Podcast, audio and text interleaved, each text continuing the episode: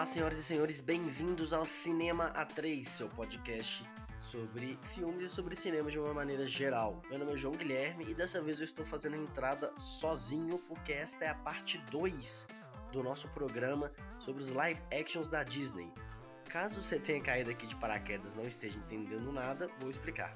O nosso programa ele sai toda quarta-feira e no dia 28 de outubro, que foi ontem, ontem no caso do dia que eu estou gravando, era para ter saído o nosso programa sobre os live actions da Disney. Só que esse programa ficou muito grande, nossa gravação ficou muito grande, ficou quase com 3 horas de duração. Portanto, nós resolvemos dividir o programa em dois. Então, a parte 1, que vai desde o Alice no País das Maravilhas, lá de 2010, até o Dumbo de 2017 ou 2018, não me lembro. Essas análises ficaram na parte 1 do programa. E na parte 2 nós analisamos a partir do Aladdin até o Mulan, Mulan e Dama e o Vagabundo, que saíram agora em 2020. Além da, de terminar os filmes agora na parte 2, a gente também fez uma brincadeira ali sobre quais live actions a gente gostaria de ver produzidos pela Disney. E também no final a gente tem algumas indicações de alguns filmes que tenham a ver com o tema, um pouco não a ver, mas umas indicações aí para vocês assistirem no fim de semana, beleza? Se você não tiver escutado a parte 1 ainda, é só você olhar aí no feed ou programa anterior, que saiu na quarta-feira, dia 28, e esse aqui vai sair dia 29. Os convidados são os mesmos, tá? A gente gravou tudo no mesmo dia, só dividiu, fizemos igual Harry Potter aqui, só dividiu na edição. Mas a gravação foi toda no mesmo dia, então sou eu, João, as duas Júlias, Júlia Benatti e Júlia Ribeiro, e o Thiago Soares, beleza? Então aproveitem e fiquem aí com a parte 2 do nosso programa sobre os live actions da Disney.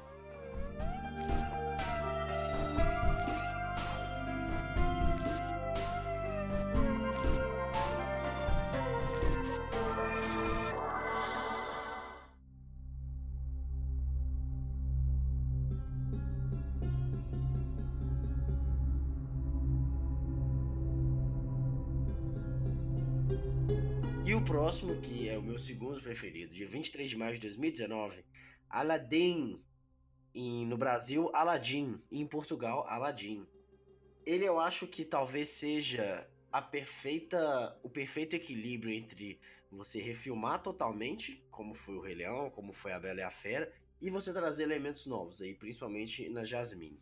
Esse filme ele começou com um, um, desafio enorme que era substituir o Robin Williams, principalmente no contexto que o Robin Williams já morreu.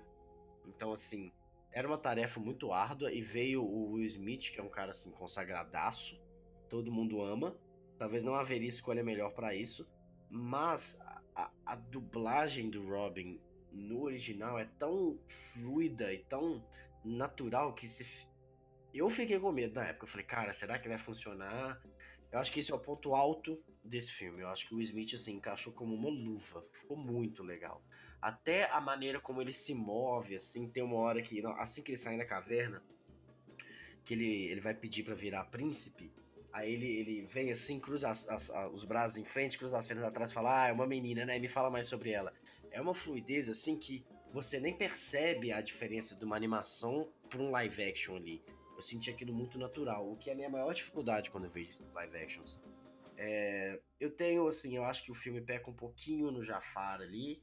Eu acho que faltou explorar, é, é, desenvolver ele como vilão. Mas, ao mesmo tempo, ele vai tão bem nessa parte da Jasmine. Porque a Jasmine, no original, ela é, assim, passivaça. Ela a única coisa que ela fala é que ela não quer casar por, por. Ela não quer um casamento arranjado, ela quer casar por amor. Nesse, ela fala isso também. Só que ela também fala: por que, que eu que não posso ser a sultã? Por que, que eu tenho que casar com o cara?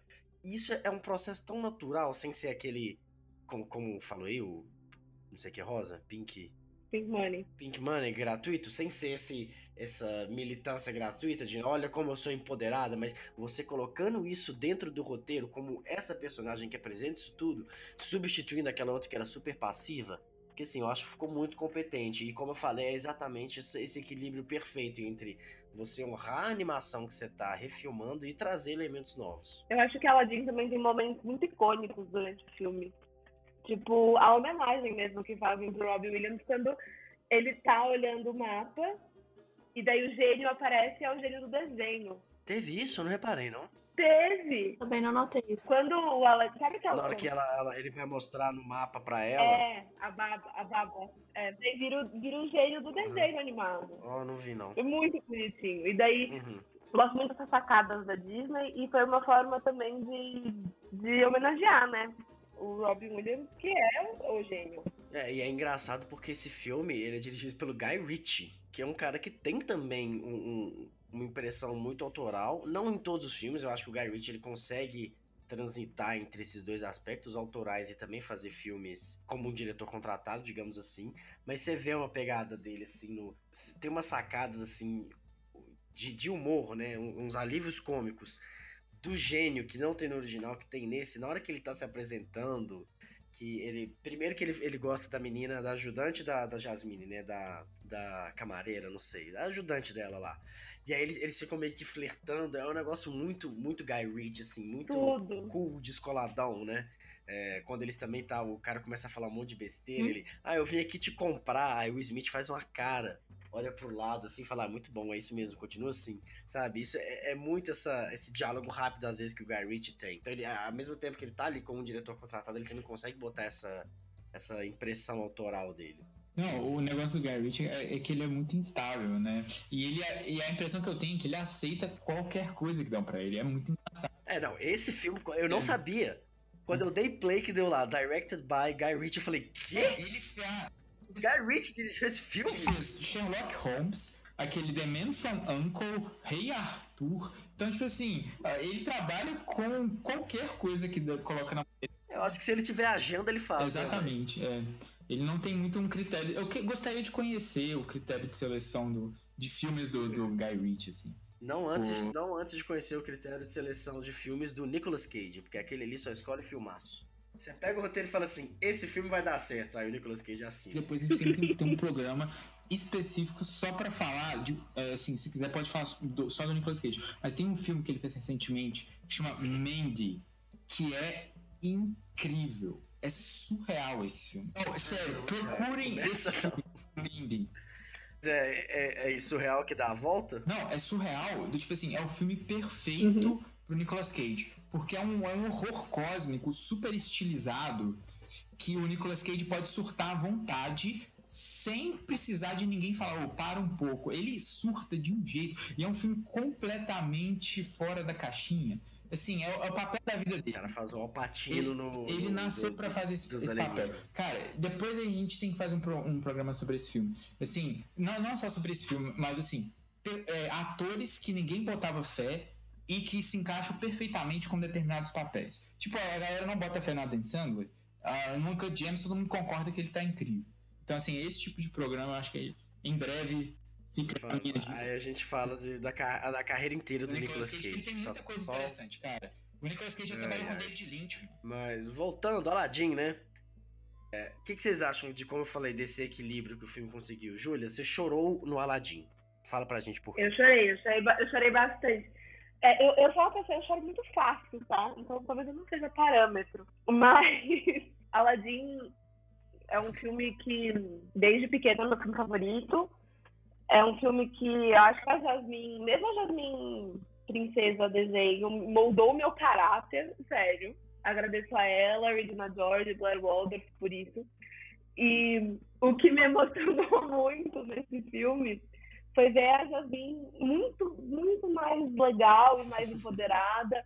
E realmente a Disney acreditando naquilo do que do que foi na primeira vez. E que foi isso que me emocionou, me emocionou tal. É, chorei em A Whole New World muito por nostalgia, mas a música dela eu chorei exatamente pela força assim, que teve. E eu pensei, nossa, realmente, né, as crianças que cresceram com Frozen, pô, legal, né, a Elsa, adoro a Elsa, mas é a minha princesa ali, sabe? E a, daí as crianças que vão ver agora vão ver isso. Isso que me emocionou muito. Foi o toque atual que precisava. É, eu acho que é o que eu falei também, né? O toque atual que faz sentido dentro do roteiro, né? Que faz sentido dentro do contexto. Não é gratuito. É, é- é- você, você compra ela tá ali, Total. daquela maneira. E ela fala, né? Ela fala, tipo, eu conheço o meu povo, eu sei de toda a história do meu povo, você tem que acreditar em mim. Realmente, eu acho que esse filme, ele é a perfeição do a gente vai fazer a mesma história, mas a gente vai atualizar ela para atrair um novo público, satisfazer também o público antigo. Então você é um musical que tem música, né? Né, Mulan? É musical que tem música. É... é a gente tem a, a Jasmine, que é, é uma princesa Disney que pela primeira vez ela né, toma o poder para ela.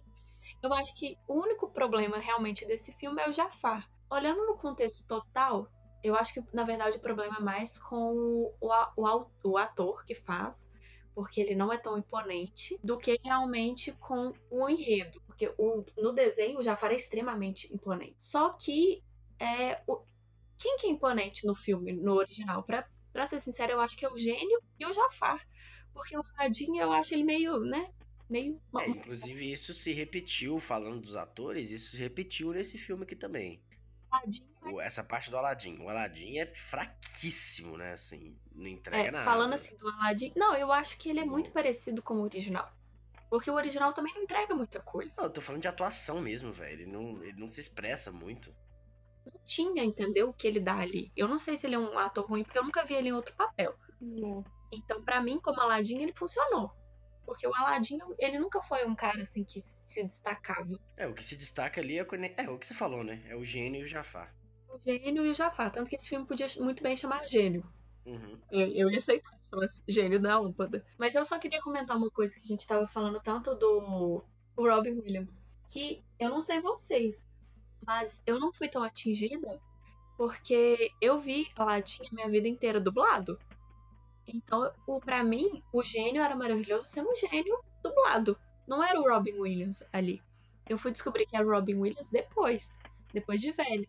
Então, para mim, é, quando eles escalaram o Will Smith, foi toda aquela coisa de, nossa, ele vai ter que entrar no, né, vai ter que ser melhor que o Robin Williams. Robin? Não. É, Robin Williams. Uhum. É porque tem um cantor. Quem que é o cantor? Tem o Robbie. Ah, tá. Então é isso que eu tô confundindo. Ia ter que ser melhor que o Robin Williams, mas para mim, o Will Smith já era bom sendo ele mesmo. Pra mim, podia colocar ele sendo ele mesmo ali, que seria maravilhoso. Ou eu achava que o difícil realmente ia ser a caracterização. E eles fizeram isso muito bem. E eu achei que até o final dele terminar, né? Ele é liberto e tal que aí ele vira um humano, funcionou muito melhor que na animação que ele continua azul. E eu falei assim, gente, como é que esse cara vive? Não. Ele continua azul e pega uma mala pra ir, ir pra Disney, né? Com o chapéu do Pateta. É muito bom com o chapéu do Pateta. Mas na hora que começa o filme, que você vê o Smith contando a história pros meninos, você já fala, ah, você foi liberto no final. É, mas a gente já sabia, né? Sim, sim, claro. É, mas eu acho que é a referência do, do primeiro filme, que é, que é aquele cara que abre o filme é contando a história. Com Arabian Nights. É o gênio. É o gênio, né? É o gênio. Eu, eu enxerguei ele como sim, gênio. Sim. Então isso já deu pra entender, mas eu achei que foi melhor ele, ele ser liberto e ficar humano do que ele ser liberto e continuar azul. Concordo, concordo plenamente. Mas posso só falar uma coisa? De outra referência que eu amo a Disney. Eu, eu amo os easter eggs que a Disney bota, porque eu sou bem cadela mesmo. É, uhum. Tem uma hora, logo quando eles estão conversando, que o gênio pergunta, ah, é uma menina, tal, tal, tal, me conta. O, o tapete lá no fundo constrói o castelo. Vocês repararam? Não. Igual na ele animação. Constrói, é, ele constrói o castelinho e joga, assim, a, é muito bonitinho, gente. Eu amo esse toque. Adoro o tapete. Ele é muito bom. Ele é ótimo. O tapete é um ótimo personagem. Parabéns, tapete.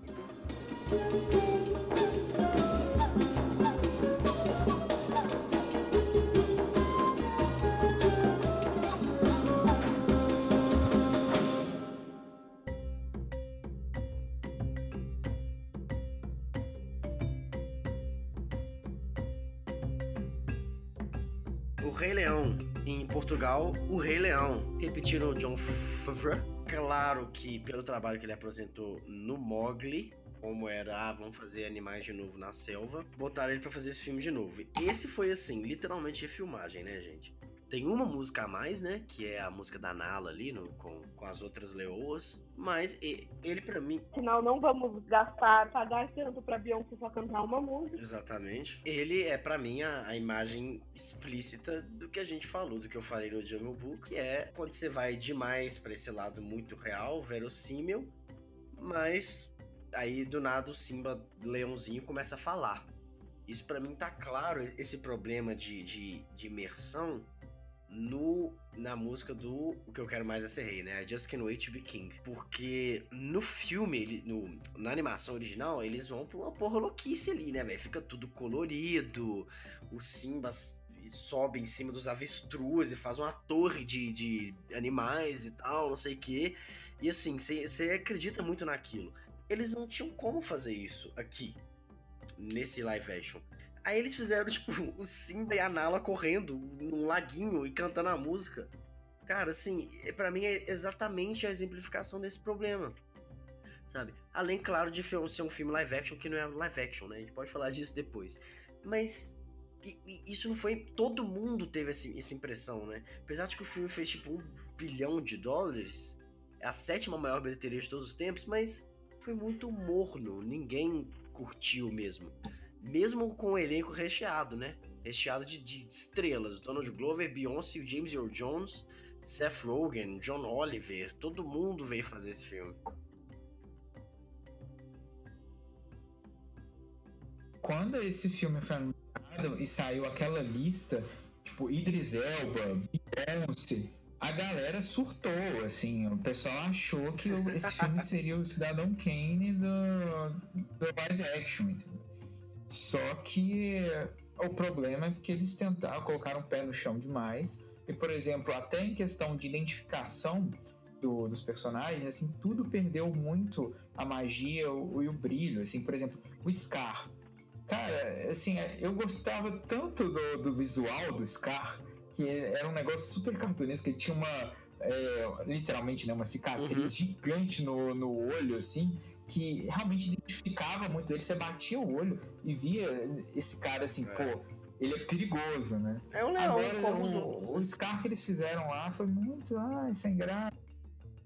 É, né? Então, eu acho que ele perdeu muito da questão da, da expressão dos personagens e por que, que esses personagens são tão queridos é, é para muitas pessoas. Né? A cena da música eles do. são carismáticos. A música com o Scar carisma com, as, com as hienas. Cara, a cena é toda escura, não dá para ver nada. E aí é um monte de animal. Parece que você acampou na, na, no Kruger Park, na África do Sul, e ficou filmando a noite inteira. Cara, não dá para ver nada. Você não vê eles cantando, você não vê as hienas. É, é, um, é um escuro e a lua no final. Você fala, nossa, a lua, que imponente. Mas você não entende nem que. Você não é, consegue nem entender o que, que tá acontecendo.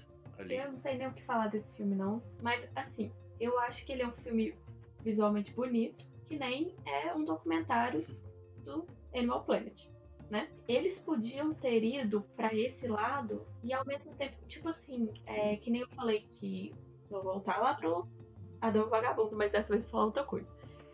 É, eles podiam ter feito a apresentação dos animais, vamos supor, aquela cena inicial, que tem, que é muito bonita, dos, dos animais indo lá prestigiar que o Simba nasceu. Podia ter feito tudo isso nesse estilo super real. E aí depois, e lentamente é, se adaptando, porque a, o original faz isso. No original, tem animais que eles são animais reais, que inclusive não falam, que são é o alimento, né? dos leões, basicamente. E tem os outros animais que são cartunescos. E isso funciona. Então por que, que não funcionaria também? Eu não sei se funcionaria, tá, gente? Mas talvez funcionaria melhor assim. Ser aquele visual absurdo, porque ficou muito bonito. E ao mesmo tempo você colocar uns animais mais divertidos, né? Porque, querendo ou não, é um filme divertido. Tem sua parte séria, mas ele é essencialmente um filme divertido. Então eles conseguiram tirar a diversão até do Timão e do Pumba. Eu não consegui nem me divertir, velho. Eu só ficava, gente, que, que filme. Whatever o que está acontecendo. É, legal a Beyoncé, legal Donald Glover, ainda teve essa parada toda inclusiva de todos os. a grande maioria serem todos negros, isso foi de propósito, fez parte da campanha. Mas, velho, não dá, gente, assim, ele. ele... Eu acho que a Disney errou desde o começo com esse filme. Sendo bem sincera. Porque, pra mim, se você quer fazer um live action de Rei Leão, você vai fazer um live action, você não vai colocar animal cantando eles perderam a oportunidade de pegar um, um, elenco muito bom, muito grande, com nomes fortes, atores incríveis, e fazer um filme. Imagina se fosse um filme sobre um reino na África, e daí o rei chamado Mufasa, que é o Idris Elba, o filho dele, igual o Broadway, entendeu? Botar gente, botar, botar gente. Sim, exatamente quando saiu a imagem com o a fotinha de cada um, que cada um vai ser, eu achei que era exatamente isso, Ju. Eu falei, não, vai ser uma pegada então meio tribal da África e repetindo a história, com eles cantando, vai ser super legal. Aí depois, eu acho que só quando saiu o primeiro trailer que eu falei, uai, não, eles vão dublar só de novo. Aí que eu fiquei, cara, e agora que você falou, é engraçado como as coisas são. Agora que você falou isso, eu lembrei que eu tive essa impressão que eu, eu achei que ia ser exatamente assim. Depois, quando começou a sair trailer ou imagem, que eu falei, ah, não, eles vão dublar. Eu achei que ia ser porque eu, eu fui na peça da Broadway do Rei Leão. Eu achei que ia ser uma parada daquela. Só que, claro, com toda a liberdade que o cinema pode te dar, que a Broadway não dá, mas não, né? Foi, foi literalmente o live action. Sim, e aquela coisa, né? A Disney tava errada em fazer um live action, que não é live action, de Rei Leão, pra realmente mostrar, olha a nossa tecnologia, olha o que a gente desenvolveu. Não tava, mas também não tava certo, entendeu? Porque não deu certo. Ah, mas alguém hoje em dia ainda fica, nossa, olha que perfeitinho o leão. Cara, isso hoje em dia já é lugar comum. Tá um pouquinho melhor do que sempre foi, mas não é uma parada incrível. E ainda me obrigaram a assistir esse filme em 3D, que, né, pelo amor de Deus. E não, e, e saindo de uma de um sucesso que foi o, o Pantera Negra, sabe? E perdi tudo É, no isso, lixo. Pra mim, esse talento foi jogado no lixo. O que salvou foi o álbum da Beyoncé e tal, e só. Entendeu? Eu fico muito puta com esse filme. A Frida, minha cã, amou. É. Assistiu com a gente no sofá, ficou fissurada nos bichinhos, porque é isso. É um filme pra cachorro ver e ficar vendo bichinhos. É, mas aí vai assistir National Geographic Channel, então. Tem isso o dia inteiro. Não precisa gastar 500 milhões de dólares pra fazer o filme. Exato. Exato. Outra crítica aqui, que foi a dublagem brasileira, Deus me livre. Ih, Guilherme Briggs vai ficar com raiva. Mas foi ele? Ele fez Mufasa, né? Não, não sei. Eu não sei, eu não vi a dublagem brasileira também. Eu vi em inglês também. Eu sou do contra de não contratar dubladores, aí vou defender o Guilherme Briggs, pra fazer É. animação. Eu sou totalmente contra. A, a Beyoncé eu vi que fez um bom trabalho, mas aqui quem que fez foi a, Isa, Foi aí. a Isa. Muito ruim, porque ela é cantora, ela não é dubladora. né? Ela solta uns carioca às vezes, né, velho? Ficou muito ruim. Então a gente já teve um problema que destrói um dos meus filmes favoritos da Disney, que é Enrolados. Né? Luciano Huck? É o único filme de animação que eu vi adiantado, porque eu não dou conta. A dublagem impecável de Luciano Huck. Impecável. Então, e, e esse filme, ele já, já tava assim, nossa, e aí ainda me tacam cantores dublando. Pra quê? A gente tem um monte de dubladores aí, com certeza a gente tem vários dubladores negros pra dublar. E não, não vou, não vou pôr esses dubladores aqui. A própria Glória Groove que dublou o Aladdin, né? Porque ela- ele, o Daniel é um dublador. Antes de ser a Glória Groove, Ela fez a Jasmine? não, ele fez o Aladdin. Glória Groove? É um cara? É. É, ele é, uma, ele é drag, é uma drag queen. Ah, tá. E um dublador famoso. É, o pro- o problema é que eu vi todos em inglês. É, eu também vi todos em inglês. Eu só sei porque geralmente, quando é animação, porque pra mim Rei Leão é animação, até esse, é, eu vejo dublado. Porque realmente eu prefiro. Até porque as piadas geralmente são muito pensadas, né? Pra ficar. Sim, hoje em dia é tudo muito localizado. É, Total. Não, Pode. posso só falar uma coisa? Que colocaram não dubladores pra fazer um filme e que pra mim é a melhor dublagem de todas? ah, A Ah. Nova Onda do Imperador. Com Celton Mello e Marieta Severo. Ah, mas eles são atores, né, velho? Sim, mas é- eles estão no nível do Guilherme Briggs ali, fazendo o Kronk. Sim, mas o, o Celton Mello e a Marieta Severo são atores, eles trabalham na- nessa, não é exatamente nisso, mas nessa mídia. Agora, o Luciano Huck, a Isa, é realmente a dublagem e a atuação já são mais próximas. Agora, a apresentação é um pouquinho diferente, né, gente? E você pegar uma voz que é tão reconhecível assim, porque a do Luciano Huck ela é muito assim. A do Luciano Huck foi péssimo. mil pessoas falando Luciano Huck falar, você vai saber quem é que está falando. mano, eu quero saber. Tem um programa do, daquele Thiago Romariz do, do Omelete, que era do Omelete, né? Com o menino do Inutilismo, Lucas. Eles tinham um canal no YouTube que eles abandonaram, mas chamava Senhora. E aí tem um programa que eles fazem que chama Quem Autorizou Isso? Eu tenho vontade de perguntar quem autorizou Luciano Huck dublar Enrolados no Brasil. Porque eu ia falar, velho, onde é que você tava com a cabeça? Sabe? Pra Ah, trazer você- mídia? Precisa? Todo mundo ia ver esse filme de qualquer jeito, Luciano Huck dublando ou não. é uma tristeza. Eu fico triste. Não quero falar sobre isso. É que nem o João com Star Wars 9. Não quero. Com o episódio 9, é, foi, foi difícil. Aquele podcast que a gente já gravou, é segredos de bastidores. A gente não grava na ordem as coisas, tá, gente? Mas aquele ali foi difícil, viu? Nossa senhora. Eu, quando eu saí do cinema, prometi a mim mesmo que eu nunca mais ia ver esse filme. Eu só vi pra gravar. Mas enfim. É, então, vejo enrolados dublado. Tem essa regra. Eu, eu, eu só escuto as músicas, porque as músicas eu não tenho que admitir uma coisa aqui, talvez eu seja julgado. Eu nunca vi enrolados. Vamos retirar o João do grupo. Banido. É muito bom. Eu lembro que eu comecei a ver uma vez, aí eu dormi no meio, aí eu falei, ah, tá bom. Só lembro de, umas, de uma festa de, de lanternas voadoras. É isso que eu lembro desse filme. Ô, Thiago, você pode fazer a orientação aqui que o João foi banido, tá? Você pode agora apresentar o programa. Então, gente, sinto muito, mas o João Guilherme é, quero ver quem vai editar, então. Enrolados. Não teve a chance de ser um dos melhores sidekicks das princesas da Disney, que é um camaleão. Aquele camaleão é muito engraçado. E, e eu a, a oportunidade também de continuar apresentando esse podcast. E, e é isso, assim, até semana que vem. Espero que todos João vai continuar só editando porque ele perdeu o poder de fala. É, enfim, sobre Rei Leão, mais alguma consideração? Não. É ruim. Evitem. Rei Leão é ótimo, poder evitar. e aí veio Malévola, Dona do Mal. Em Portugal, Maléfica, Mestre do Mal.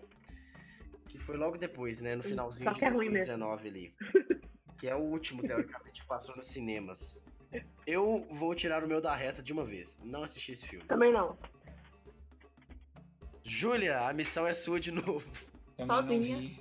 Ele é sobre o quê? É, um, é uma prequel? É. Não. Não, uma sequência. É. Eu só não. sei que tem a Nicole Kidman, tem a... não tem? Não? Aquela bonita. A... Que que é a Nossa, peraí, deixa eu achar o nome dela, gente. Como esqueci o nome dela? É aquela uma das mulheres mais bonitas do mundo. Michelle Pfeiffer.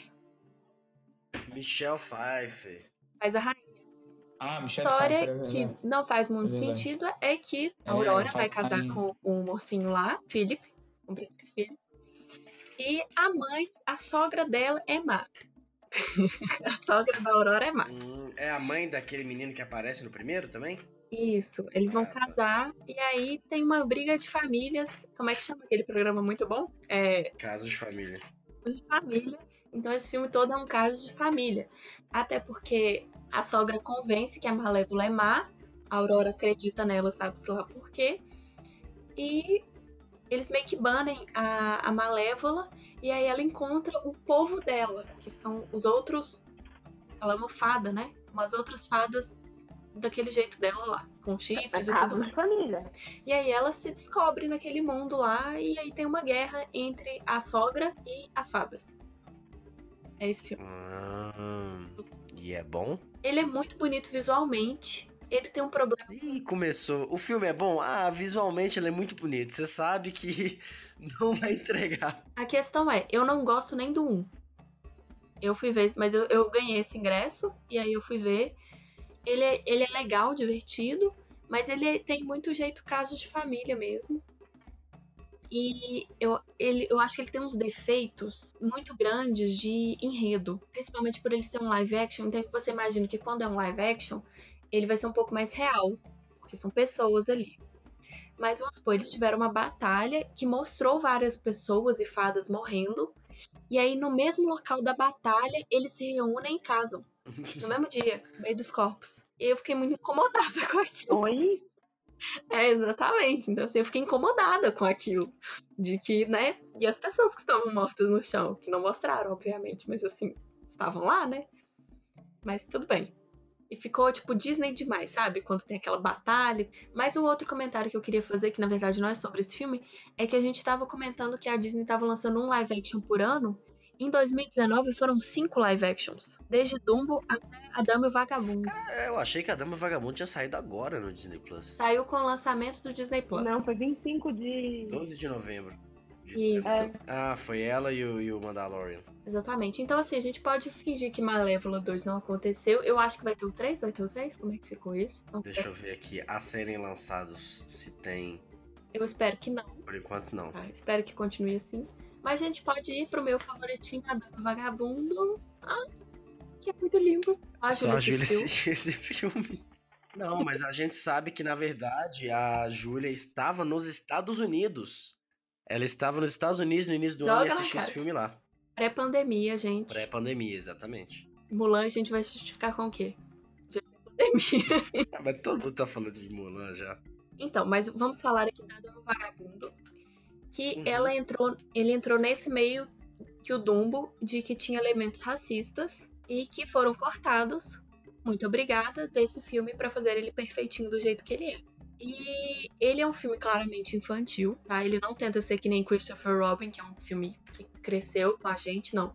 A Dama e Vagabundo tenta realmente ser um filme pra crianças e ele é. Ele é um filme que passaria na sessão da tarde. E ele é muito, muito semelhante ao original. Então você tem cenas que são re- realmente refeitas e você tem cenas que foram cortadas.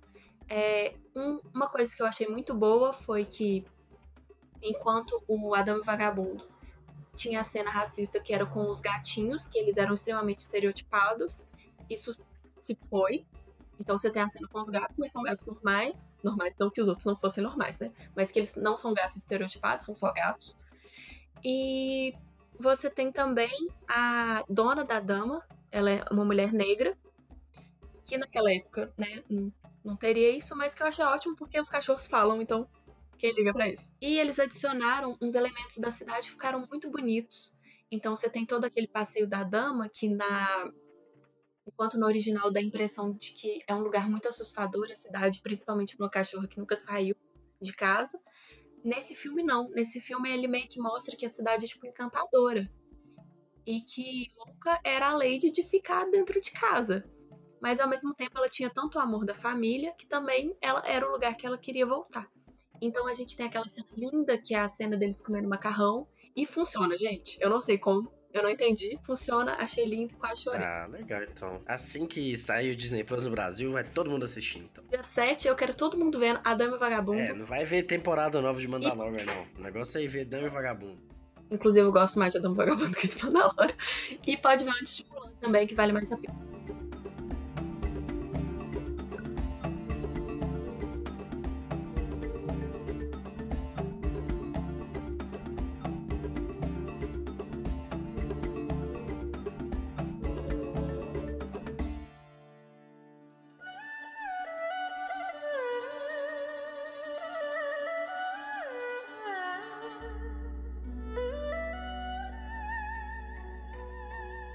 E aí viemos pro mais recente, Mulan. No Brasil e em Portugal, Mulan. Acho que não precisa nem falar, né? Mas todo mundo sabia, esse filme ia sair no cinema, tava com uma- um puta marketing imenso em cima dele. Já começou com polêmica, porque ele foi para o Disney Plus e dentro do Disney Plus tinha que pagar pra assistir. 30, 30 dólares. 30 doletas, aproximadamente na cotação de hoje, 25 de outubro, um milhão e meio de reais. Um milhão e meio de reais. É, mas do filme em si, é- é, ele já abriu assim problemático porque não ia ter Mushu, não ia ter músicas. Justificava em alguns aspectos, não justificava em outros, né? Todo mundo, o que se sabe é que para a cultura chinesa, o Mushu é, uma- é desrespeitoso com todas as tradições culturais deles. Sim. E as mas O elemento assim, sumiu. Hã? Não tem nenhuma. As músicas não tem muito. Eu acho que eles quiseram tirar total dessa, do lado. Ah, já que não vai ter Mushu, então não vai ter nada. Sabe? Só que eu acho esquisito porque aí vamos fazer então um filme super sério e tal. Aí do nada coloca um super poder nela. Sabe? Como assim, velho? Aí, aí bota uma outra feiticeira lá. Não, decide. Ou você faz todo sério ou você chuta o balde, entendeu? O que não dá pra ficar no meio. Mulan, junto com o Rei Leão, são as minhas duas animações preferidas da Disney.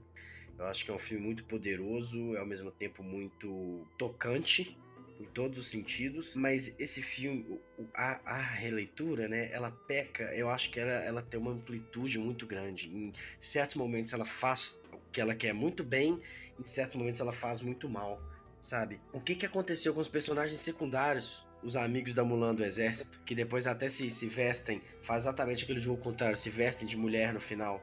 Véi, sumiram, sabe? O elemento cômico inteiro sumiu. Aí colocam. Aí eu achei muito legal colocar a personagem da feiticeira do mal lá. Não lembro o nome dela. Que você faz até um contraponto com ela. Ah, eu sou igual você, mas eu não tive amor. Eu fui abandonada, eu fui tratada como uma aberração.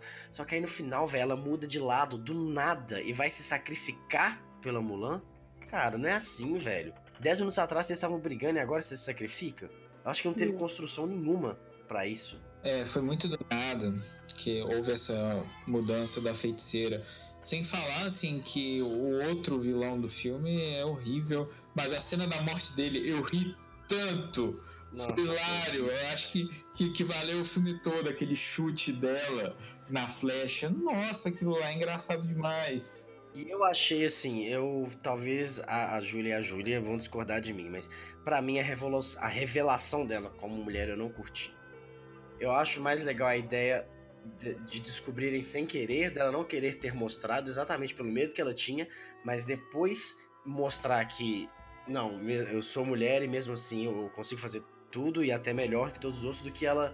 Eu achei muito gratuito. Ela não, sabe, ela tomar um, um, um shuriken na, no peito depois falar, não, eu sou mulher sim, e voltar meio que voluntariamente. Eu acho que perdeu um pouco do peso emocional, da carga emocional que o disfarce dela tinha. Eu fiquei com duas impressões nesse filme. A hora que, ele, que ela se torna homem, entre aspas, não tem nem um terço da carga dramática que tem no filme. Não tem nem... A montagem, você fala? Tem nenhuma música tocando no original, tem só a música de fundo mesmo. Uhum. É muito É a parte mais emocionante do filme. É a hora que ela, é. que ela depois ela cantar e tudo mais, que ela vê que ela vai ter que assumir o lugar da família, que ela corta os cabelos e vai pra luta. É, é a parte mais. É icônica, a parte de cortar o cabelo. Eles cortaram isso, que para mim. Gente, a hora que eu vi que cortou isso, eu morri por dentro. Uhum. Sério, não sobrou Júlia. A outra parte que eu morri por dentro foi quando eu vi que não tinha avó, então não teria. Você vai ficar para o jantar? Você gostaria de ficar para sempre? Que era uma das minhas partes favoritas também no finalzinho, não tem. Então, assim, e a outra parte que, que nem você falou, porque quando ela, no original, quando ela mostram quem é ela, eles pegam, ela tá, tipo, quase nua. E jogam ela, tipo, na neve. É uma, é tipo, uma, é uma, é uma traição.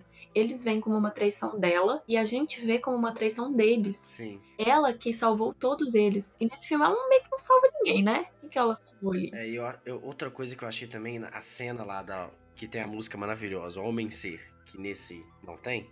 É vou vencer, tá? É homem ser. Isso. É vou vencer. É igual tocando de biquíni sem parar, né? Uhum. Não, é... é... porque vou vencer é realmente melhor do que ser homem. tá.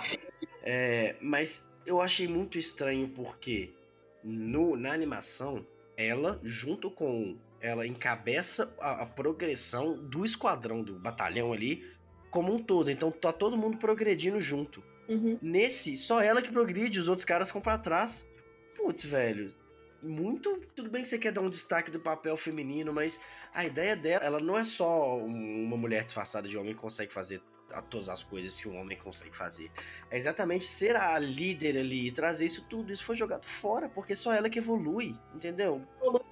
com poder sobrenatural. É, não, isso, isso do Ti, do poder dela, pelo uhum. amor de Deus, cara, pra quê? Não, eu acho que podia realmente ter essa questão do, do Ti pra justificar a feiticeira. Então, tipo, por que que ela tinha, quando ela era criança, ela tinha aquele equilíbrio. Podia ter uns negócios assim, mas ela tinha que se mover por, por, por, esforço e não porque de repente ela uh, acordou. Uhum. Gente, é mesmo, é magia eu tenho. Eu esqueci. Eu, eu concordo, assim, e eu acho que se antes eh, fizeram críticas à personagem da Ray por eh, ela ser uma suposta Mary Sue, o que seria a Mulan, né?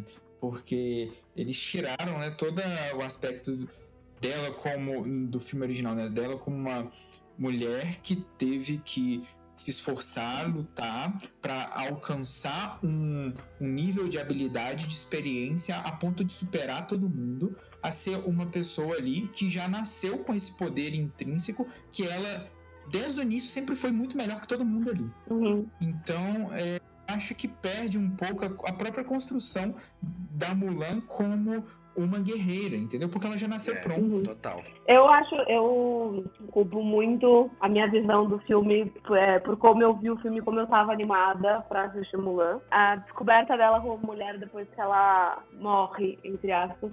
Eu não vi como essa forma, tipo assim, ah não, peraí, eu tenho um poder. Eu pensei assim, tipo, nossa, eu sou mulher, eu posso fazer isso, sabe? Mas eu vi dessa forma muito por eu estar doida pra ver Mulan. Então acho que eu preciso reassistir pra ter uma opinião um pouco mais crítica do, do que eu vi, assim. Eu posso falar sem impressão que quando começou a tocar a música instrumental do começo do filme, na hora da cena do chá e tal, eu já morri ali, eu me entreguei ali, entendeu? Falei, parabéns, Disney. É, eu, eu tentei me entregar ali, mas aí ele me perdeu na, na metade ali. Eu acho que até, a, até ela ir pra guerra é um filme muito bom.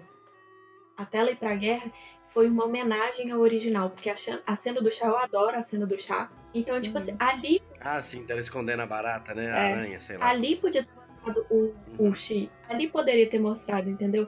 Que ela.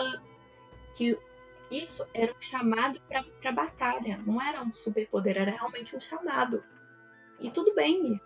Isso faria sentido. Uhum. Então até aí, e aí que, que eu falei que a hora que eu morri foi quando eles cortaram essa, essa questão, esse, essa homenagem ao anterior e não teve a cena do cabelo e tudo mais. Aí eu vi, não, não é Uhum. é mesmo.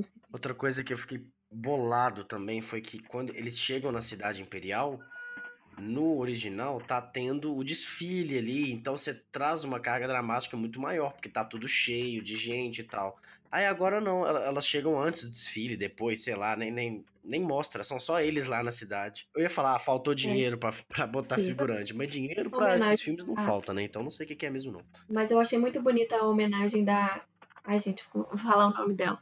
Ming Na Wen, que é a Mulan original, né? Ela aparece é, entrando no, no castelo. No castelo, não. No palácio. E eu lembro que quando eu assisti, eu fiquei assim, gente, mas deram maior foco pra essa mulher. Quem é essa mulher? Ela mó sumiu. E eu conheço ela porque ela, é, eu acompanhei várias coisas que ela faz. Então ela fez Agents of Shield, ela fez Crazy Rich Agents, que eu adoro. Aí eu falei, nossa, mas colocaram ela só porque ela é famosa e tal. E aí depois que eu fui procurar saber que era ela e que ela fez a voz original da Mulan. Então quando vocês, ouvintes, estiverem vendo e é, reparem que a hora que aparece o imperador mais no final do filme, entra uma moça e dá um foco enorme nela. Ela é a dubladora original da Mulan. Ah, que legal, não sabia. Isso é fofo.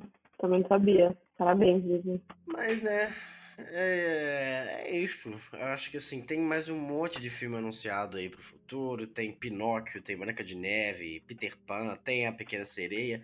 Eu não sou muito de falar de filme antes deles saírem, de ficar falando, porque eu acho que o mínimo que a gente tem que fazer é ver o filme pra criticar. Apesar do Hércules ser uma ideia ruim, já adianto. Não. Mas até o Rei Leão, que foi muito fraco de crítica, tem sequência, né? É o caça-níquel, né, gente? Se der dinheiro, eles vão fazer. E tudo isso dá dinheiro. Dá. E eles que não vai ser o Rei Leão 2, que eu acho muito bom o filme. E que não vai ser a, a, a mesma história, não. Não vai ser? É, eu vi isso em algum lugar, aí eu não sei se era rumor, mas que não seria a mesma história. E eu acho que realmente não cabe. Eu não quero que eles estraguem outro filme que eu gosto. Pelo amor de Deus, Faz outra coisa, não. né?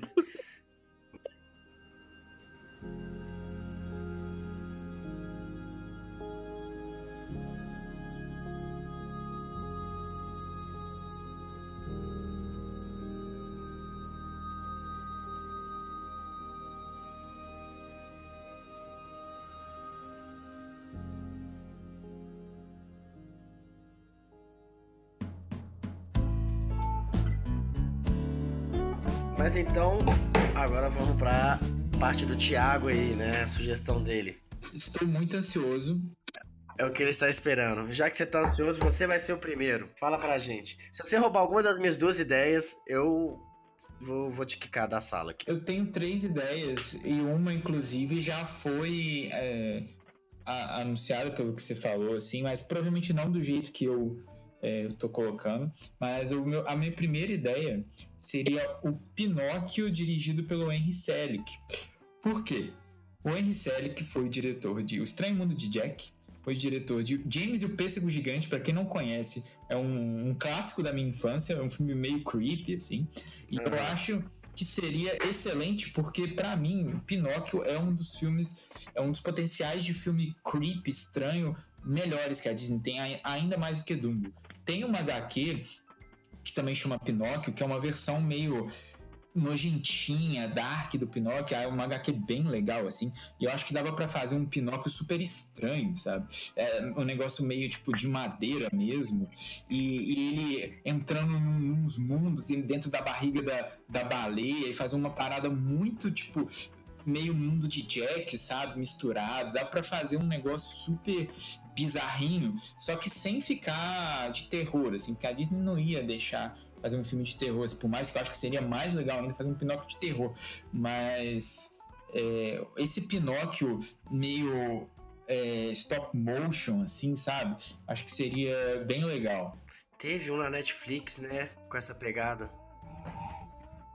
A minha segunda ideia agora já começa a ser um pouco menos é, jogar seguro. Seria O Cão e a Raposa, dirigido pelo Wes Anderson. Nossa. Alguém já viu O Cão e a Raposa? Seria lindo. Eu vou me abster a falar qualquer coisa sobre o Wes Anderson. O Cão e a Raposa Seria lindo. mais Seria lindo. Cara, imagina um, um, Cão e a Raposa dirigido pelo Wes Anderson, uma história de amizade. E o Wes Anderson fazendo um filme pra Disney do Cão e da Raposa. Ia ser legal demais. Eu sei que muita gente tem picuinha com Wes Anderson. Não, você tá falando isso só porque ele fez a Ilha dos Cachorros lá, né? então, eu, eu pensei mais, por incrível que pareça, eu pensei mais no Moonrise Kingdom do que no Ilha dos Cachorros. Uhum. Porque eu acho que, se, que, que combinaria demais, assim, a, a estética e a própria história da amizade, assim, de duas pessoas, dois personagens opostos é, se encontrando e criando essa relação, assim, eu acho que seria legal. E a minha última ideia seria o Corcunda de Notre Dame do Guilherme Del Toro. Ah, isso aí é foda, hein? Vai ter corcunda já. Corcunda vai ter, não, mas. Vai. Ah. Mas não é com o Guilherme Del Toro. Mas, mas é. imagina com uns, uns, efeitos práticos, umas maquiagens é. bem bizarras, aqueles gárgula lá. Só que, que. Seria foda demais, cara. Uma galera pintada, sabe? Uma parada meio, meio gótica de verdade. Eu ia adorar. E vai, aquele padre, aquele, é, não, conde, cardeal, sei lá o que. Ele, ele é um dos vilões mais creepy e mais é, perigosos, assim, na minha opinião. É porque ele é um vilão muito real, né? Ele é um vilão muito. Você vê na esquina, especialmente no momento que a gente tá vivendo. Ele é um vilão muito você vê na esquina. Ele é um Monsenhor que já é um nome assustador. Não sei o que. Monsenhor. Eu, eu não entendo muito de, é, de tradição católica. O que seria um Monsenhor? Ninguém sabe. Acho que é, da, é dos católicos ortodoxos, por isso que a gente não sabe. Quer ver? Monsenhor é um título eclesiástico de honra conferido pelo Papa a sacerdotes da Igreja Católica. Cavalheiro da Igreja Católica. Entendi. Pois é. Eu acho que seria, assim, um filme super legal e tem um espaço para pro, pro autor assim fazer maquiagem mesmo brincar como ele fez com o labirinto do fauno assim. Acho que, que seria um espaço para realmente fazer uma parada diferente honrando o, o desenho o original assim. E eu, eu ia me divertir demais porque eu gosto muito do Del Toro basicamente eu sou meio fanboy dele mesmo. Adoro até o filme que a galera não gosta aquele da da mansão lá dos fantasmas mal assombrado, gosto também. Ah, cara, o cara que fez Círculo de Fogo. Nunca ninguém vai falar mal do diretor de Círculo de Fogo enquanto eu for host desse programa, entendeu? É, não, não, não, o primeiro é muito legal. Eu, não, o primeiro, não, o segundo não existe. É, o, o primeiro filme é muito legal. Mas aí, João, fala aí da, da sua ideia. Eu roubei alguma coisa sua? Não, não roubou alguma coisa minha. Eu tenho dois filmes que são dois filmes completamente injustiçados da Disney. É, o primeiro é o famoso Atlântida. Cara, que filme maravilhoso. adoro, eu adoro esse filme. Odeio, odeio, odeio. Pague Cara, esse filme é muito bom, velho. É o um filme perfeito de aventura, de tudo, superação. Aí você chega lá na, na, Cidade Perdida. Eu adoro esse conceito de cidade perdida, de aventura, de exploração. E ele ainda tem uma pegada meio steampunk, daquele submarino malucaço. Esse filme é incrível. É, colocava o J.J. Abrams pra fazer um Mystery Box. Não, não, J.J. Abrams não tem que fazer nada, não. Eu daria esse filme, já que ele é no mar, eu daria esse filme pro James Cameron fazer, gastar 450 bilhões de dólares e fazer o filme mais perfeito do planeta Terra. Fazer três horas e meia de filme e mostrar cada esquininha da cidade lá de Atlântida. Aquele cataclisma no final ia ser incrível. Porra, É, tá aí. ele ia fazer aquela nave é, em vida, é, tipo assim, de tamanho real, assim. É, ele ia construir de verdade aquela nave. E o submarino também, ele ia realmente construir um submarino pra fazer esse filme. É, ele ia fazer aquele submarino é, de em tamanho É. de escala real. Ia colocar as Exato. pessoas lá pra fazer. É, e o outro, É. minha outra sugestão é, seria o outro injustiçado da Disney, que é o Planeta do Tesouro. Amo. Esse eu amo. Esse filme é legal mesmo. Que esse todo mundo gosta. Eu não sei porque que esse filme flopou. E pegando. Eu sei que filme é esse, mas eu não vejo ele, tipo assim. É o do menino que surfa com Sim. a. Eu vi ele no cinema. E. Eu já vi no cinema e eu vi no Disney Channel toda semana. Esse filme passava demais, gente. Eu daria, já que tá no hype aí, eu daria na mão do, De, do Denis ou Denis Villeneuve. O cara fez aí o Blade Runner, fez o Duna, que vai sair, i- iria sair agora, né? Foi adiado pro ano que vem. Mas já que ele tá nessa pegada ficção científica, ele fez a chegada também. Eu acho que ele se daria bem. Eu teria que mudar bastante. O, De, o Denis Villeneuve não é um cara que apela muito pro público infantil, adolescente. Mas, já que ele tá nessa vibe, seria, seria interessante ver a ótica dele sobre isso. Já o filme é totalmente fi- sci-fi também, né? Então, essas são minhas duas sugestões. Disney, me contrata. E aí, meninas, vocês têm alguma sugestão de algum filme que vocês gostariam de ver? O cara virou host mesmo do programa, né, velho? Virei. A ideia foi dele. Esse, nesse momento eu virei. Bom, vou falar os meus e eu vou ser do contra. Porque eu fui É. colocando os nomes aqui, porque eu fui pega. Eu tive muito tempo pra planejar. e eu não escolhi nenhum filme da Disney. Eu escolhi filmes da DreamWorks. Ah, tá bom, vale. Eu escolhi Sinbad, que eu amo de paixão, que é uma animação, gente, vocês nunca viram? Sim, já vi, mas eu vi esse filme uma vez quando eu era criança. E ele é um, Eu já, eu já vi. Oi? Eu adorava. A vilã desse filme é incrível. e ele é um filme que entra no mesmo problema, segundo o João, de Hércules, que ele é muito mitológico. Então, como fazer ficar bonito? Porque ele é um filme muito bonito. Então, então tem as questões das sereias, que as sereias são Uhum. más, Sem ficar fake, né? como isso, sem ficar fake.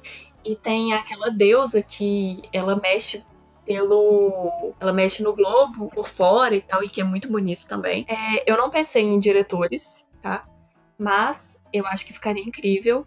E se fosse uma áurea meio Piratas do Caribe, tinha que ser algo meio Piratas do Caribe pra ficar um pouco mais real e ao mesmo tempo Uhum. sem perder a magia. Olha, pega o quem fez o primeiro Piratas do Caribe, que é o único que presta. Meu primeiro. Não, na verdade, meu, prime... meu, meu preferido é o 3. Nossa. Gore Verbinska. Verbinski. É, o, filme é do Verbinski e acho que seria bem legal mesmo. Ele faz um pouco. um- Nossa, o Thiago falou o nome dele com tanta naturalidade, eu nunca falar. é, ele, ele, ele fez um filme recente que foi um filme que flopou, mas ele chama Fez o- A Cura. A cura. E, é, Ainda bem. Olha, ele fez o chamado. É, ele fez. pois é. Ele fez o remake do chamado. Ele que vai fazer, tá? Atenção. Tá bom, É. é ele mesmo. Dirigido pelo. Não sei falar o nome dele, pelo Gore. Ótimo. Gore. Vou chamar de primeiro, pelo primeiro nome. Não, mas é uma escolha boa. Eu, eu acho que faz sentido, sim. Por mais que seja meio uma decisão, uma escolha é, jogar seguro, né? Porque o cara já fez Piratas do Caribe, mas seria legal mesmo. Seria legal. Não, ele fez. Gente, ele fez rango. Eu amo rango. Eu não vi esse rango. Rango é Não. ótimo, é excelente, Rango. Então, ô Thiago, pergunta aí pra nova Júlia agora, então.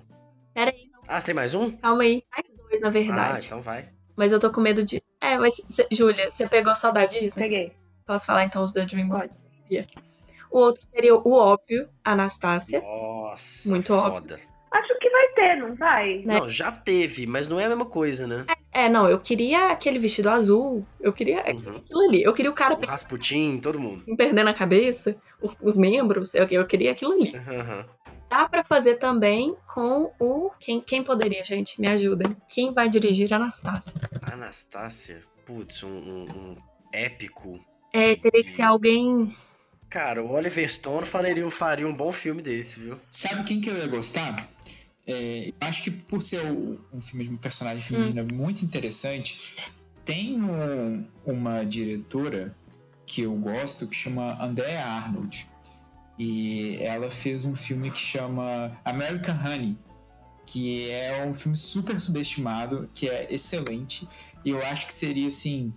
é, uma oportunidade dela de fazer uma parada muito fora de onde ela está acostumada a trabalhar, porque ela faz filme de low budget, assim, faz filme é, independente, mas acho que seria uma oportunidade de dar uma chance para uma é, diretora que está aí é, crescendo e fazendo filmes super legais e de personagens femininas bem complexas, assim, eu gosto da Anastasia. E o meu terceiro, que na verdade ele vai ser uma homenagem ao meu amigo Eduardo Caraza, O Príncipe do Egito, que teria que ser um musical pesado. Cara, o Príncipe do Egito é um dos meus filmes favoritos. Não, é excelente, mas ele é musical? Ele tem música? Ele tem muita música. Ele é musical. Ele tem muita música. Putz, eu não lembro. Ele teria que ser um musical. Eu já vi esse filme mais de uma vez. Pois, David. É. vê de É o do Moisés, né? Você esqueceu. Porque é composta pelo Hans Zimmer, Oh. É da DreamWorks esse filme? DreamWorks. Ó. É, Ele é muito bom mesmo. é, então eu acho que O Ridley Scott fez aí a história do Moisés há pouco tempo, um filme chamado E- Reis e É. Êxodos. Horroroso. É, é Êxodos, en- entre reis e sei lá o que, entre deuses e reis. assim. Nossa, cara, que filme boring, mano. a gente quer um musical E aí- de pessoas magrelas. Tá bom. Isso que a gente quer. Porque todos os personagens Dá, são muito pro, dá pro Damien Chazelle, né? Nossa, não. Ele que gosta de fazer filmes de pessoas magras. Se bem que é, se bem que é capaz dele mandar bem. Mas então essas são minhas sugestões. Agora vamos pra Nova Júlia. Eu tenho uma só, que na verdade não é nem bem sugestão, porque eu acho que a gente tá bem de live action. Não consigo pensar em mais nada que eu quero que seja feito. Mas eu gostaria muito de ver alguma princesa que falta dirigida pela Sofia Coppola. Pela Sofia Coppola. Eu gosto muito da Seria Sofia. Cara, o próprio Anastasia poderia ir pra Sofia Coppola. Eu acho que É, ó, ó. É. E a, a Sofia tem a manha com. Tem. Ela fez Ela aquele. ela fez Maria Antonieta. É, de época, exatamente, Maria Antonieta. né? E é, The Nossa. Beguiled também, que também é essa pegada de aristocracia, pessoas ricas e fabulosas dançando em grandes salões. É, Eu gostaria muito de ver uma então. princesa por ela. Acho que ela só teria uma boa leitura. seria legal. Das princesas em desenho, a gente ainda tem a da Princesa e o Sapo. Que eu amo. Que é muito- Inclusive. Eu não vi. Não sei se eles, se eles vão adaptar tão cedo, né? Porque é um É, eu acho que é um filme bem recente. É. muito recente. Mas eu acho que das princesas, a gente tem ela, a gente tem Pocahontas, que, que não sei se vai ficar muito bom o filme. É, Pocahontas também não é uma princesa real, né? Mas uma princesa. É, a história real do Pocahontas é bem problemática, né? Então, eu acho que eles vão fugir de Pocahontas assim, É. quando conseguirem. Então, eu acho que sobra aí a. Como é que é o nome dela mesmo? Da Princesa e o Sapo? A Tiana. Tiana. A Tiana. A gente tem a, a Tiana aí. Seria uma. João, se É. você nunca viu Princesa e o Sapo, você deve ver. Porque é muito legal. É Eu, bem legal. eu É bem estilo clássicos. eu Só lembro que eu que tinha muita vontade de ver, porque assim, eu prefiro muito mais a animação clássica 2D do que esse 3D CGI. E eu fiquei de ver e não vi. ele tem muita cara. Ele deveria ter sido lançado naquela época, ele teria estourado. E a trilha sonora Mas de eu- jazz ainda, né? Tem uma pegada Sim. meio. É. Ele lançou muito tarde, ele não atingiu o público que ele queria. Fechou então. Ele um problema. É, agora, antes de encerrar, rapidinho, cinco minutinhos. Um novo quadro aqui, novo no segundo episódio, mas um novo quadro, gente. Agora no final de cada programa a gente vai só indicar um filme aí pra ver ao longo da semana. Não precisa nem explicar, justificar não. Fala, ó, assista tal filme em tal lugar que é bom. Pra ficar um clima maneiro de despedida. Eu vou começar então. Eu vou indicar o filme Vest of Night, que é da Amazon Prime. Tá lá. Bastidão da Noite, alguma coisa assim. Só procurar o que você acha. Assim, só vou dar um recadinho. Se você curte mistério, suspense, planos longos e, e- e ficar nervoso, mas sem morrer de medo e tomar susto, assiste esse filme. Imperdível. É maravilhoso, João. Que indicação maravilhosa. Eu adoro. é, oh, que filmaço, velho. Assim, o filme custou 300 mil dólares, é um filme super independente Legal. que a Amazon pegou os direitos de exibição. Pode ir lá, gente, sem medo. Vest of Night, Amazon Prime. Fecha todas as suas janelas e assiste no escuro. Eu fiz isso mesmo, sem saber. E aí? É. Então, entrando nessa onda de animações, eu vou indicar o que a gente já falou aqui. Hum é muito bom. E, se você... e eu, eu conheço muita gente que ainda não viu. João, né, inclusive. Eu não vi. É muito, muito legal. O Rango ele é dublado pelo Johnny Depp. Tem no Prime e tem na Netflix. Aí, fechou. É muito bom. Veja, já que o João indicou como você tem que assistir o Vast of Night, assista Rango com um copo de água do lado, porque você vai ficar com muita sede. É certo. Júlia Nova. É, eu vou, vou indicar um que eu vi ontem, só porque eu assisto muito filme ruim, assim, porque eu gosto de filme ruim. Não, precisa ser É, bom, não. Mas um que eu. Não, é um que eu vi ontem que eu gostei. E se você gosta de olhar pra cara do Eddie Redmayne por duas horas seguidas, é, você vai gostar. Que é o Sete de Chicago.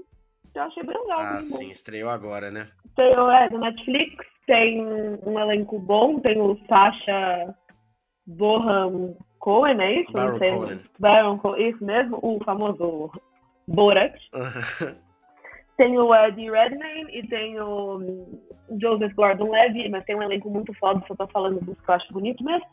Então, Uhum. é bem legal o filme, você fica bem emocionado, tal, apesar de ser mais uma história sobre americanos brancos querendo defender os brancos que foram pra guerra. Mas tá bom. Tá bom. Tiago, sua vez. Eu também vou indicar uma animação, uma animação da, da Netflix, que chama Perdi Meu Corpo. É muito legal. É um filme, é uma animação independente que eu acho que foi cotada, eu não sei se chegou a concorrer ao Oscar de melhor, Concorreu, melhor animação, né? concorreu. É, é longa animação.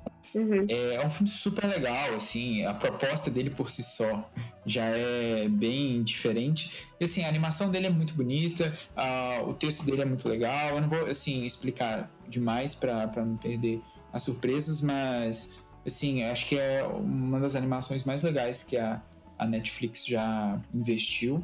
E, aí a Netflix, assim, na minha opinião, como- costuma investir um pouco mal nas animações. Eles costumam jogar seguro. E aí nesse filme, realmente não. Acho que ficou bem legal. E é, fica aí minha indicação. Tranquilo, fechou então. Então, recapitulando: Vastidão da Noite, Rango, Sete de Chicago e Perdi Meu Corpo. Todos na Netflix ou na Amazon. É, é isso. O programa está chicante. Eu acho que vou ter que dividir no meio. A gente vai colocar os, os filmes para quem quiser ver, é, para quem não pôde anotar aqui na hora, a gente vai colocar no nosso Instagram, que é arroba cinema-a3, e vai estar nos stories e nos, nos destaques para você salvar lá, para você assistir depois. É, então vamos pros finalmente aqui. Começar pela Júlia Nova. Agradecimentos, sugestões, críticas, despedidas. Manda um beijo pro papagaio, pra minha família e pra Xuxa. É, obrigada pelo convite. Muito sucesso no podcast, gente. Eu adorei. Adoro sentar para falar de filme. E falar mal de filme também adoro. Então, muito obrigada pelo convite. E se vocês gravarem o de Harry Potter, me chamem, por favor. Quer, quer- qual que é o seu arroba? Ah, meu arroba é Ju Ribeiro de Lima. No Twitter e no Instagram, igual eu falava no meio fio.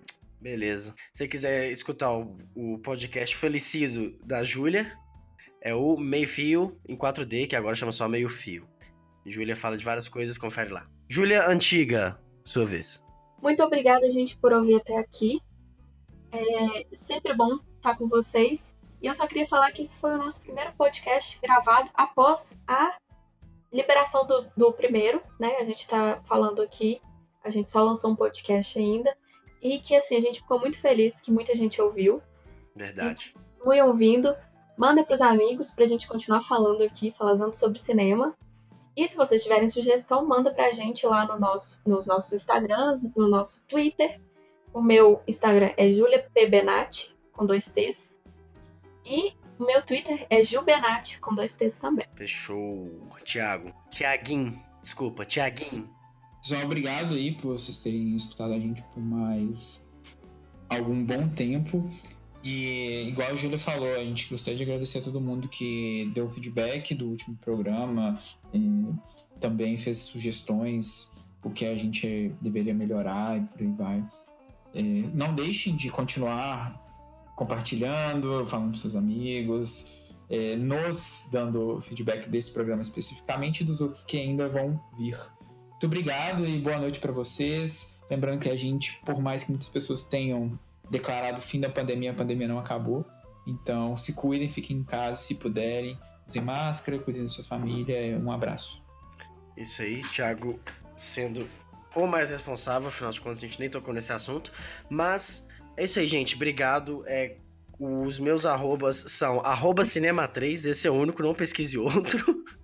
É, Não existe outro perfil além dele. não existe nenhum outro, não adianta procurar. É, qualquer sugestão, quer falar, quer que a gente fale alguma coisa, quer criticar o que a gente falou, quer mandar uma correção, a gente falou besteira, manda uma DM lá no arroba cinema3, a gente lê, dependendo, se for xingamento, se for palavrão, como eu sempre falo, não vou ler, mas se for crítica construtiva, sempre bacana e ajudando a gente a desenvolver o programa, claro que é sempre muito bem-vinda. Beleza? Falou, gente, muito obrigado e até a próxima.